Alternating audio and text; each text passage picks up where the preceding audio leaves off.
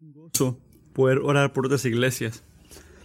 Me pregunto si has notado que tu vida, la vida que tú vives cada día, está vivida, en muchas partes vivida, en responder a cosas que ocurren a tu alrededor o en ti. Respondes a tu hambre al ir al refrigerador y, y agarrar algo de comer. Respondes a una luz roja al presionar el freno, respondes a tu a tu equipo preferido de la victoria al brincar para arriba y para abajo, al brincar, ¿verdad? Este, respondes al enfermarte, al ir al, al, doctor, respondes a tu alarma, al... Bueno, no sé ni cómo respondemos a la alarma, a veces la gente la tira contra la pared o algo, ¿verdad? Pero tú respondes miles de veces al día a cosas que sientes, notas, escuchas, ves al hacer alguna cosa. Pablo, en la sección donde nos vamos a enfocar esta mañana en Colosenses, está buscando una reacción, una reacción, una respuesta y una respuesta apropiada, necesaria a todo lo que hemos aprendido hasta este punto en el capítulo 1 y partes del capítulo 2. Y la respuesta es vivir una vida agradable al Señor. Esa es la respuesta que Pablo está buscando de nosotros esta mañana. Pablo hasta ahorita ha pintado una imagen, ha hecho una imagen gloriosa para nosotros para poder saber quién es Cristo Jesús. Vimos que es la imagen del Dios invisible, el primero de la creación, en Él todo fue creado a través de Él y para Él. Y en Él todo se mantiene firme. Y Él es permanente en todo. Él es el Señor, el Dios, la cabeza del cuerpo, su iglesia. Él es Cristo sobre todo. Y a través de Él, Dios reconcilia a sí mismo todo en el cielo y en la tierra. Y Él hace paz por nosotros a través de su sangre en esa cruz. Esta es la imagen que Pablo ha estado pintando. Y esta mañana cuando llegamos a Colosenses 2.6, vamos a notar una transición. Cuando miras la palabra por tanto, por tanto, ahí es donde empieza el versículo 6. Esa es una palabra, una frase de transición. Vamos a ver una transición de primordialmente exaltando exaltando a Cristo y glorificando a Cristo, y la transición va a ir a nuestra necesidad, nuestro, nuestra respuesta, lo que requiere de nosotros al saber lo que ha hecho Cristo por nosotros. Y Él está haciendo esto al darnos unos mandatos que vamos a ver durante las siguientes semanas, el versículo 2, 6 hasta el capítulo 4, 6. Vamos a ver maneras en las que Pablo está llamándonos a responder basado a lo que ya nos dijo a nosotros. Así que esta mañana vamos a ver capítulos 6 y 7 y hice algo tipo Matthew con ustedes. Tenía que predicar versículos 6 a 15. Esto se convirtió en versículos 6 a 10, después 6 a 8, después quedé en 6 y 7. ¿Qué voy a hacer? Había mucho. Así que vamos a mirar los, a los versículos 6 y 7 y vamos a ver la primera manera en que Pablo está diciéndonos, requiriendo de nosotros que respondamos a la supremacía de Cristo y su obra de reconciliación con, en nuestras vidas. Y esto es caminar en Él o continuar caminando en Él. Así que si no has abierto tu Biblia todavía, vamos a leer, a leer juntos Colosenses 2, versículos 6 al 7. Por tanto, de la manera que recibieron a Cristo Jesús el Señor, así anden en Él, firmemente arraigados y edificados en Él, y confirmados en su fe, tal como fueron instruidos, rebosando de gratitud.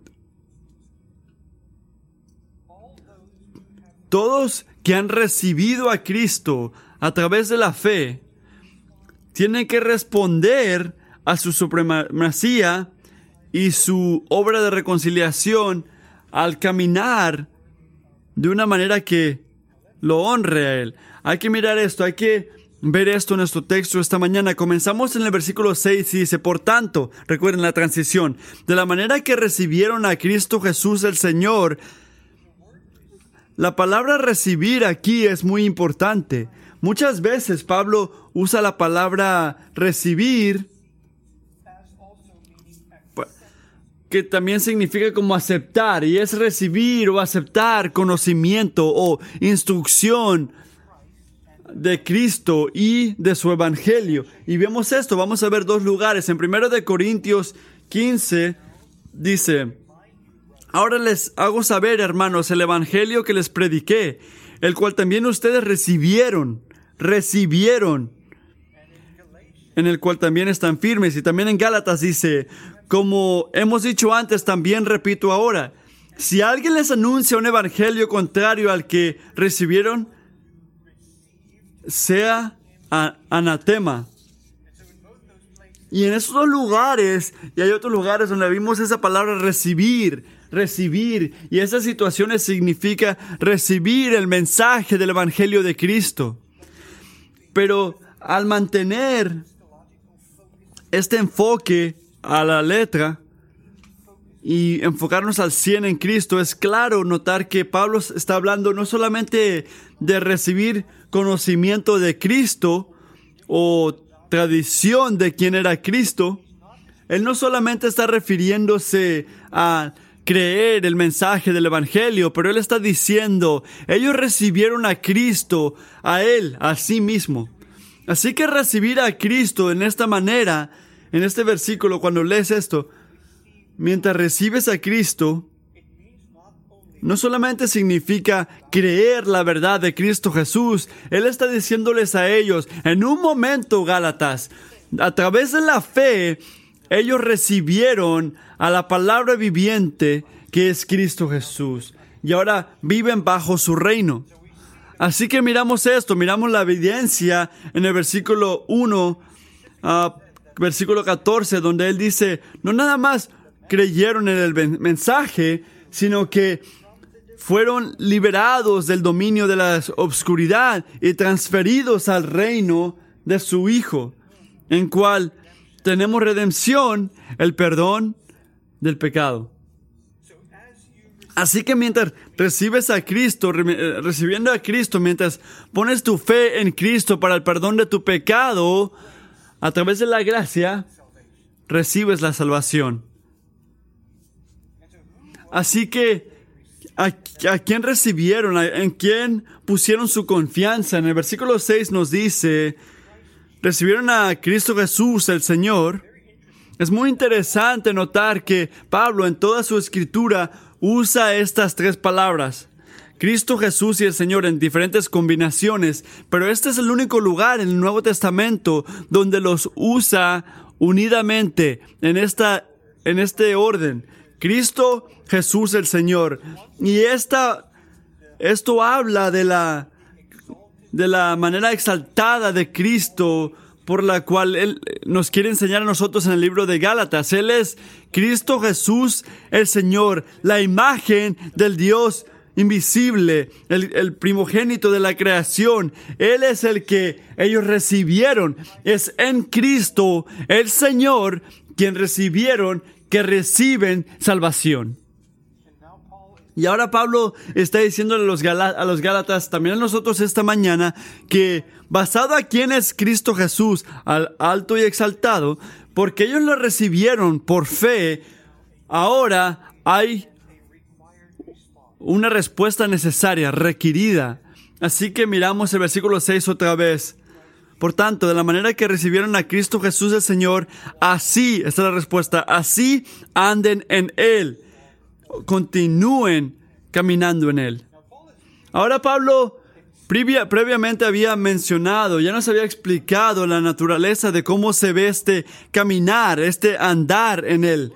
Cuando miras el versículo 1, versículo, el capítulo 1, versículo 10, él estaba orando por los Gálatas y les decía que caminen de una manera que honre al Señor, trayendo gloria a Él. Así que la respuesta que está buscando Pablo, que está buscando de todos que han recibido a Cristo, a través de la fe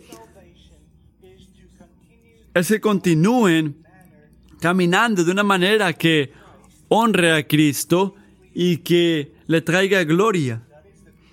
Ese es el llamado para nosotros esta mañana. Significa conducir tu vida de una manera que enseñe, de manera que honre el gran valor y la gloria naturaleza de nuestro Señor y de su Evangelio. Y se dice a los Gálatas no escuchen estos falsos maestros que quieren decirte que Cristo no es supremo, que su evangelio no es suficiente y está diciendo lo mismo a nosotros esta mañana. Amigo, tú y yo somos llamados para demostrar, para enseñar en la manera que vivimos el gran valor y la naturaleza glorioso, gloriosa de Dios, en la manera que vivimos día tras día. Y eso es un gran llamado. Así que tenemos que responder la pregunta, ¿Cómo se ve una vida así? ¿Qué tipo de vivir, qué tipo de caminar honra al Señor? Honra a Dios, que lo agrade completamente.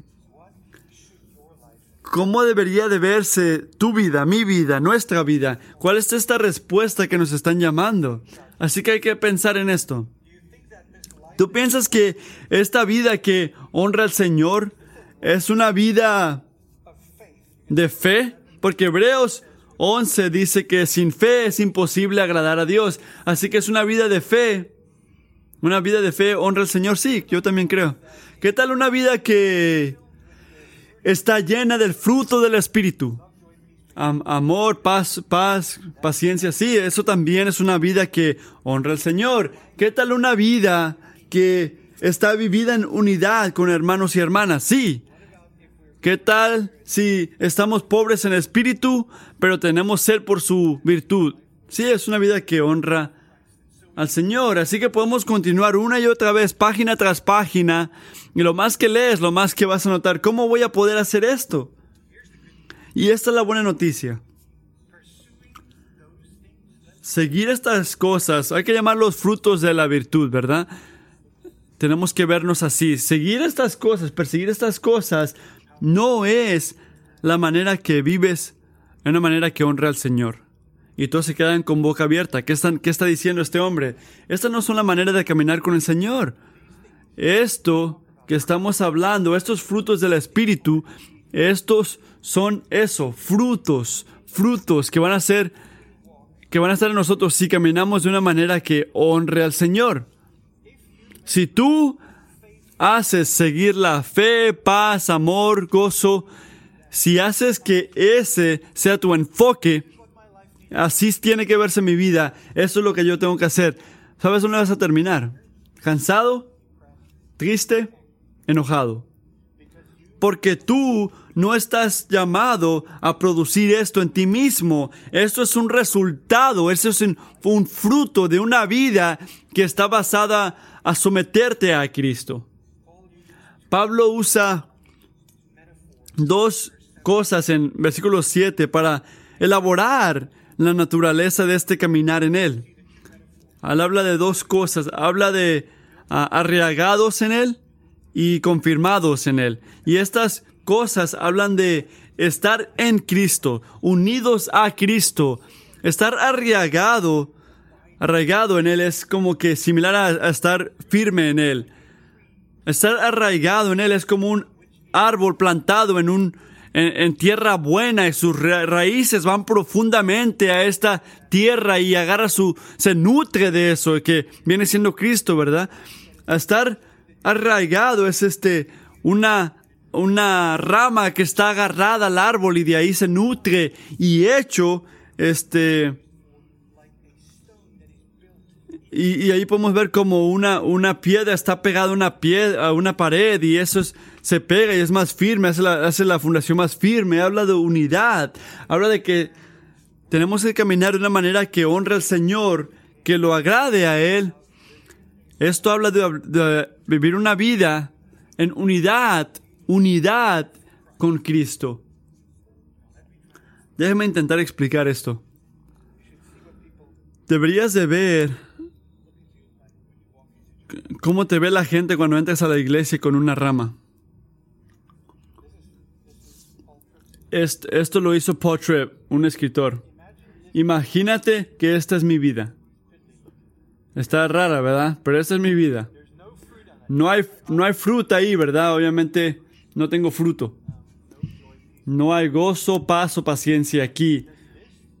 Esto se ve como una vida que honra a Cristo. No, ¿verdad? Esto, esto como que da lástima, ¿verdad? ¿Qué tal esto? ¿Qué tal esto? Estoy colgándome fruta en mí mismo. Eh, ¿Qué tal esta vez? Tengo la fe, la fe de una banana y la bondad de una, de una manzana. Ahora mi vida, ¿esta vida parece que agrada al Señor? Es una pregunta clara. No, no, no agrada al Señor esto. Y la razón por la cual no lo es es porque una semana estos frutos se van a pudrir en esta rama, en mi vida. Porque lo que yo hice es que estaba siguiendo estos frutos. Yo necesito bondad. Mi esposa dice que necesito bondad. Ahora voy a ser bondadoso por una semana y se va a derramar, se va a pudrir. Pero tú sabes por qué esto la razón principal por la cual esto no honra al Señor es por este fin, esta punta de aquí, que no está pegada, no está pegada a Cristo. Esto no está arraigado en Cristo. Déjame poner esto para atrás.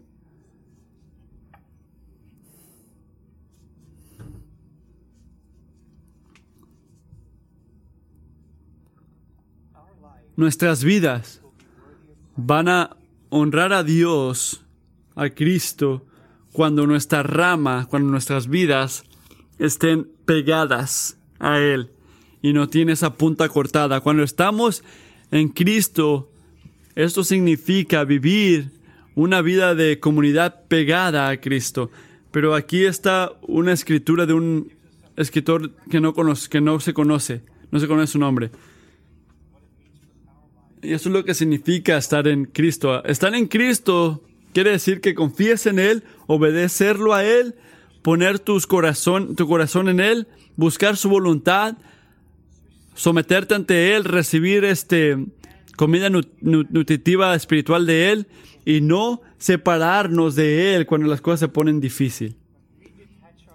Cuando te desconectas de Él, no puede haber este nutrimiento espiritual que viene de viene de la raíz y vamos a secarnos, podrirnos como esa rama que les enseñó ahorita.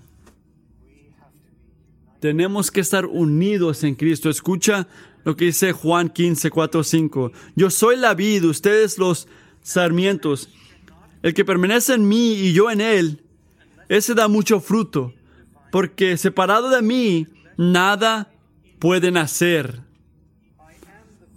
Yo soy el vid, ustedes son los sarmientos, el que permanece en mí y yo en él, ese da mucho fruto, porque separados de mí, nada pueden hacer.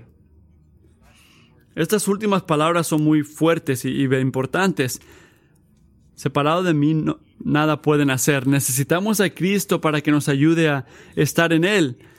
Esta palabra este, es una manera de decir lo que Pablo está diciendo en el versículo 7, es estar establecido en la fe. Esto es lo que Pablo quiere de nosotros, es lo que nos llama a ser, basado en una vida que está arraigada en Cristo, estar en Él. Vamos a estar en la fe dando mucho fruto. Así que amigos, tenemos que frenar aquí y preguntar.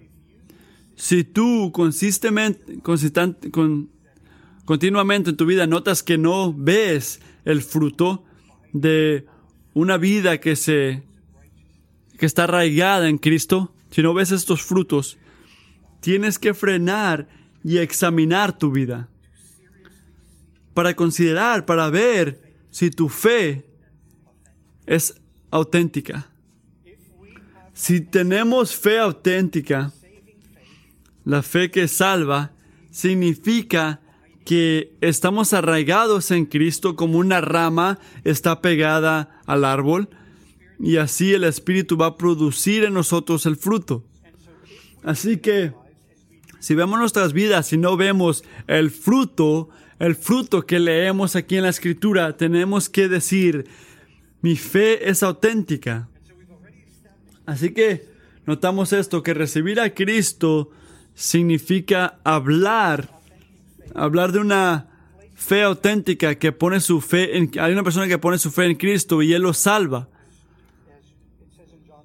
En Juan 3 dice que habla de alguien que nació otra vez. Esta es fe auténtica que te lleva a esto. Así que si recibir a Cristo o ser nacido otra vez o nacer otra vez es auténtico en nuestras vidas, entonces debería de haber un tipo de aguante, un tipo de evidencia de esta fe auténtica en nuestras vidas. Debería de haber en un lado un tipo de crecimiento de un fruto. Y debería en el otro lado haber un tipo de deseo de resistir y pararte y matar el pecado que está en mi vida. Fe auténtica, fruto auténtico que confirma una vida en Cristo. Debería de verse en nuestras vidas. Debería de ser evidente. Yo sé que es algo incómodo, pero amigos, si no haces nada hoy o mañana o la semana que viene, es una de las cosas más importantes que puedes hacer es examinar tu vida y asegurarte de que tu vida tiene el fruto que refleja fe auténtica en Cristo. No asumas que porque una vez hiciste una oración cuando estabas en la prepa, que tienes fe auténtica y que estás arraigado en Cristo. No asumas que porque tú vienes a la iglesia o has venido desde que eras un niño y todos piensan que tú eres un cristiano y te llaman cristiano, no pienses que tienes fe auténtica y que estás en Cristo Jesús. Jesús dice que un árbol va a ser conocido por qué? Por sus frutos. Así que estamos llamados, estamos llamados en la escritura a examinar nuestra fe. Si vemos el segundo de Corintios 13:5 dice, "Pónganse a prueba para ver si están en la fe." examínense a sí mismos. O no se, o no se reconocen a ustedes mismos de que Jesucristo está en ustedes, a menos de que en verdad no pasen la prueba. Imagínense en eso, a menos de que en verdad no pasen la prueba. Lo que Pablo está diciendo aquí, recuerda, está hablándole a la iglesia, está hablándole a creyentes en esa iglesia. Él está diciendo, creyentes, tú que piensas que eres creyente, te llamas creyente, tienes que probarte, tienes que asegurarte de que estés en verdad en la fe. Y esto es crítico. Así que examinarnos a nosotros mismos para ver si tenemos fe auténtica, si estamos en Cristo o no, esas son las cosas más importantes que tú y yo podemos hacer. Haz estas preguntas. Pregúntale a la gente a tu alrededor para poder discernir. No nada más le preguntes, ¿tú piensas que soy cristiano? No, pregúntales. La gente que te conoce, pregúntales, por favor dime qué fruto de fe auténtica ves en mi vida. Y por favor dime qué falla de fe auténtica ves en mi vida. Y cuando escuches, escúchalos. Pon atención. Escucha lo que dice Juan 15:6. Si alguien no permanece en mí, es echado fuera como un sarmiento y se seca. Y los recogen, los echan al fuego y se queman. Así que no es algo que debemos de tomar levemente, iglesia. No es algo que deberíamos de pensar, oh, estoy bien, estoy bien. Tenemos que evaluar nuestras vidas y probar para ver si tenemos fe auténtica. Así que, ¿qué tal si examinas tu vida y notas, notas un tipo de fruto que enseña fe auténtica? Entonces te regocijas en, Cristo Jesús, porque esta fe, este fruto que ves en tu vida, van a ser producidos por Él porque estás arraigado en Él. Así que si notas eso en tu vida, gózate. Recuerda, Juan 15 dice que separado de mí no puedes hacer nada. Así que si ves fruto de fe auténtica, regocíjate en Cristo Jesús que te dio fe auténtica.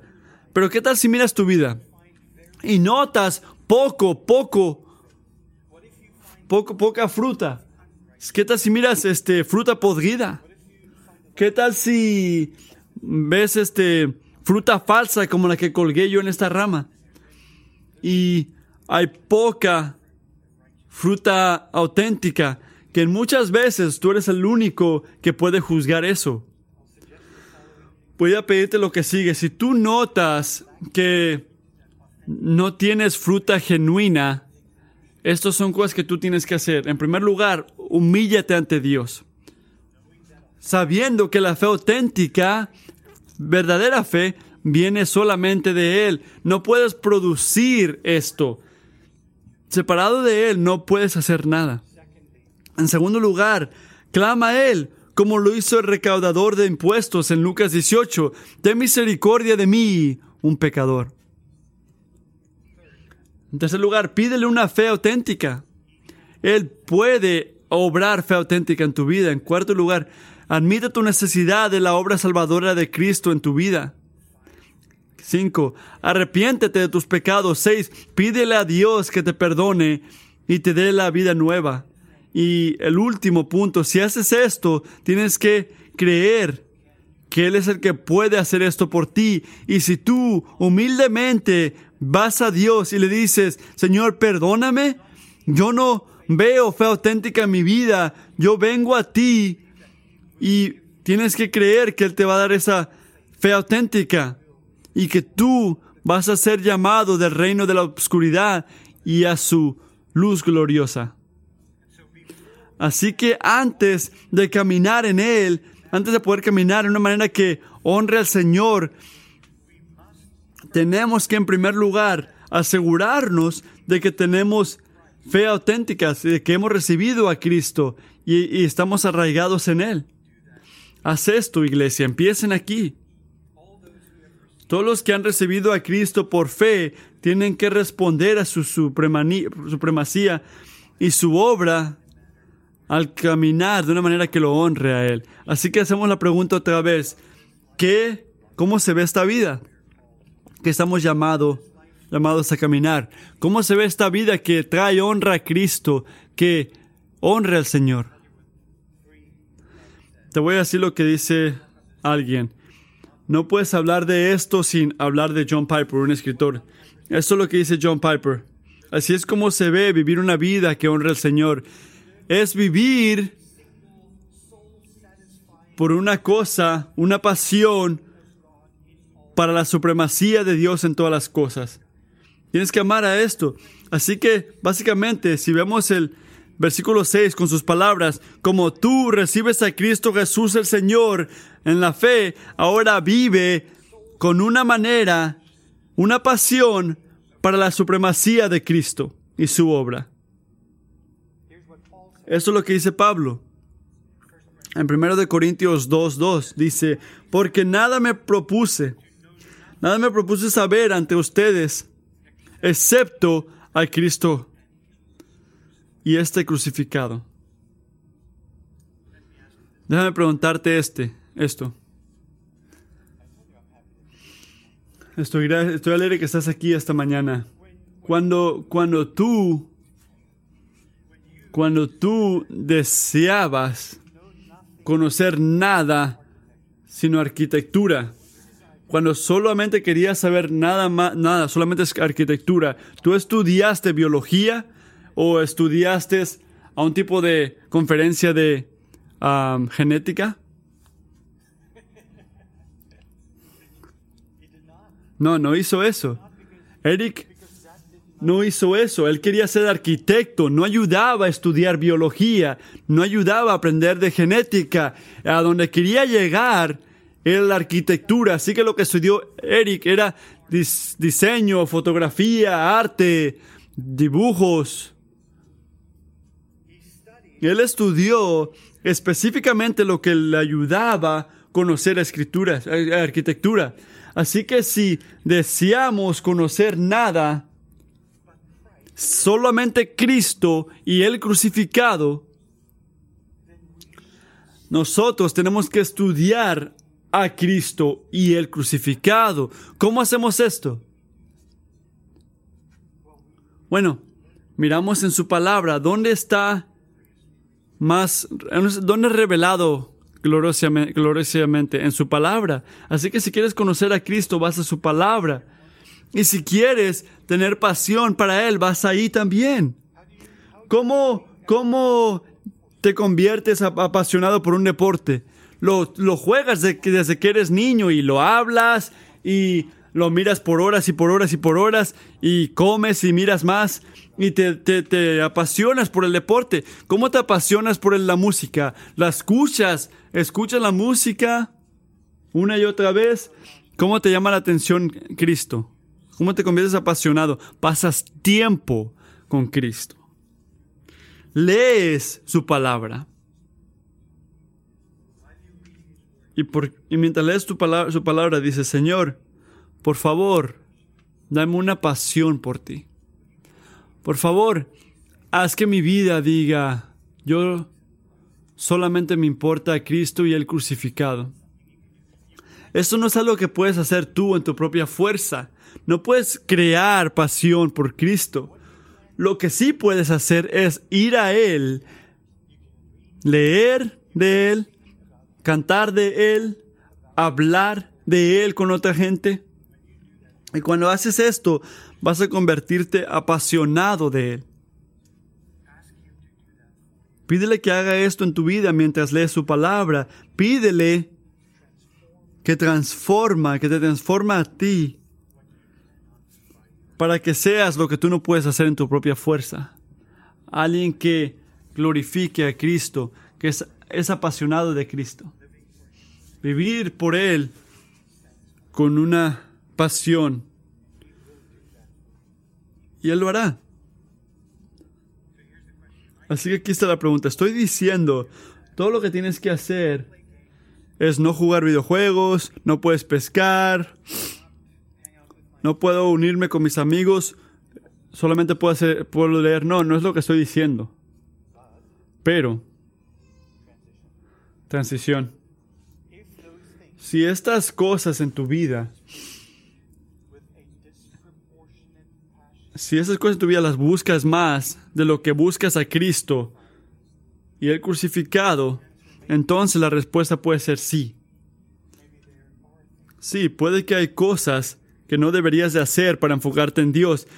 Pablo dice en Filipenses, dice, y aún más, yo estimo como pérdida todas las cosas en vista de, del incomparable valor de conocer a Cristo Jesús, mi Señor por Él lo he perdido todo y lo considero como basura a fin de ganar a Cristo y ser hallado en Él. Así que puede que hay cosas en tu vida y en mi vida que cuando evaluamos cuidadosamente que deberían de estar en el lado de la basura, que deberían de ser basura, deberíamos deshacernos de ellas para poder ganar a Cristo. Así que si sabes estas cosas, si sabes exactamente de lo que estoy hablando en este momento, te llamo a que vayas a Él, vaya al Señor y dile, ayúdame, pide la ayuda para que te deshagas de esto, esta cosa que te hace no poder decir, yo busco a Cristo y solamente a Él. Si no sabes cuál es esa cosa, te, aseguro que tu esposa o esposa o esposo, tus hijos, tus amigos, ellos han de saber estas cosas, esta basura, esas cosas que tú tienes una pasión que es superar, es mayor que la que tienes por Cristo. Y ahora digo esto, tienes que probarte, tienes que ponerte en prueba, dile al Señor, revélame, revélame lo que es en mi vida que debería estar perdido. Y esto no es legalismo. Si se siente como legalismo, quiero decirte esto. No, no lo es. Este, deshacerte de lo que te separa de vivir una vida que honra al Señor y de conocer nada, solamente a Cristo Jesús y el crucificado. Deshacerte de estas cosas no es legalismo. Estas cosas, cualquier cosa que deshagas de tu vida, no va a ser pérdida si perder, perder estas cosas significa que ganas a Cristo. Y esto es lo que estamos buscando, ¿verdad? Así que hay una cosa, hay un, hay un gozo ah, en la supremacía de Cristo en tu vida. Si no, busca de Dios. Pídele a Dios que te dé misericordia. Vamos juntos a pedirle misericordia. Señor, yo veo tanto en mi vida que no está enfocado en ti, que no es apasionado de ti. Dame esta pasión. Mientras estudio tu palabra, ayúdame a verte como hermoso, glorioso. Dame una pasión para seguirte. Esta es una relación que a Dios le encanta responder. Quiero terminar al ver Isaías 26. Y cómo vemos la evidencia de una vida que honra al Señor, trayendo gloria a su nombre. Así que lean conmigo Isaías 26, 8, 9. Y así en ti esperamos, Señor, y en la senda de tus juicios. Tu nombre y tu memoria son el deseo de nuestras vidas. Todo mi ser te desea por las noches. Por la mañana mi espíritu te busca. Pues, cuando tus juicios llegan a la tierra, los habitantes del mundo aprenden lo que es justicia. Jesús, tu nombre es el deseo de mi corazón. Mi comodidad no es el deseo de mi corazón. Tampoco es mi pasión por pescar o mi gozo de videojuegos, ni el amor profundo que tengo por mi esposa. No, el gozo principal, el deseo principal es el nombre y el exaltar de Cristo Jesús en mi vida. Cristo es primer lugar en mi vida, Cristo sobre todo. Todo lo que quiere competir con esta pasión, mi deseo y mi amor, va a perder. Esto es lo que dice Isaías. ¿Cómo hacemos esto? ¿Cómo tú, como yo, nos vamos de un lugar donde estamos ahorita a un lugar donde honestamente puedes decir, tu nombre es el deseo de mi corazón. Quiero saber nada solamente a ti. No escuches esta mañana que este es un llamado para que hagas esto. Tu llamado es estar en Cristo, buscar a Cristo, amar a Cristo, estar arraigado en Él al leer su palabra, al orar, al preguntarle que forme esto en ti. Esta vida que está pidiendo los Pablos a vivir, es imposible vivirla sin Cristo. Así que escuchamos lo que dicen esos hombres y decimos, Señor, haz esto en nosotros. Así que Hoy oramos que Dios te ayude y a ti y a mí a hacer lo imposible que Él nos llama a hacer, vivir una vida en la cual Cristo Jesús es el deseo primordial de tu corazón y que todo tu deseo no se comparan con Él. Esto es una vida que honra al Señor, que trae gloria al Señor que haga esto en cada una de nuestras vidas. Necesitamos que haga esto. Sin Él no va a ocurrir. Así que déjame orar por nosotros.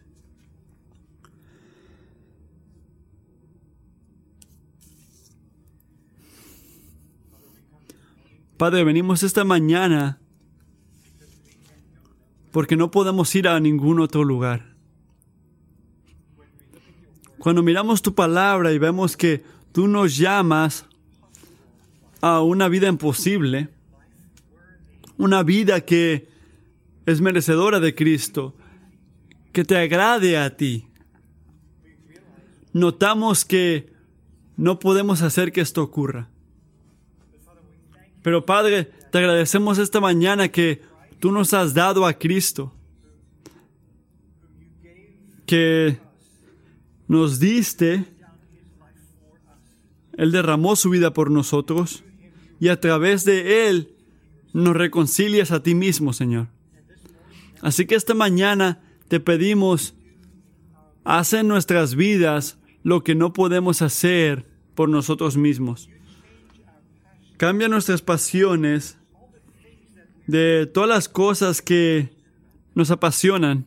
Cambia nuestras pasiones para que nuestra pasión sea tu nombre y tu gloria.